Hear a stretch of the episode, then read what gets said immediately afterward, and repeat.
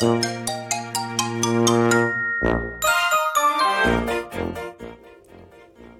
様、おはようございます。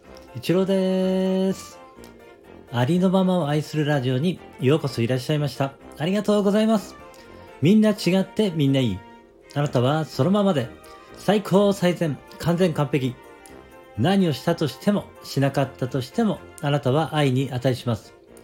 何をしたとしてもしなかったとしてもあなたは誰かに貢献しています。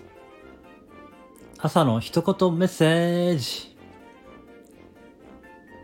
過去はもうね、終わっていますので考えてもしょうがないですし、未来はね、まだ来ていないので、それも考えてもしょうがないのでね、えー今ここをですね、えーじっくりね、味わって生きていったらいいんではないかなと思います。はい、今日は以上になります。ありがとうございました。今日も一日、あなたの人生が愛と感謝と喜びに満ち溢れた、光り輝く素晴らしい一日でありますように。ありがとうございました。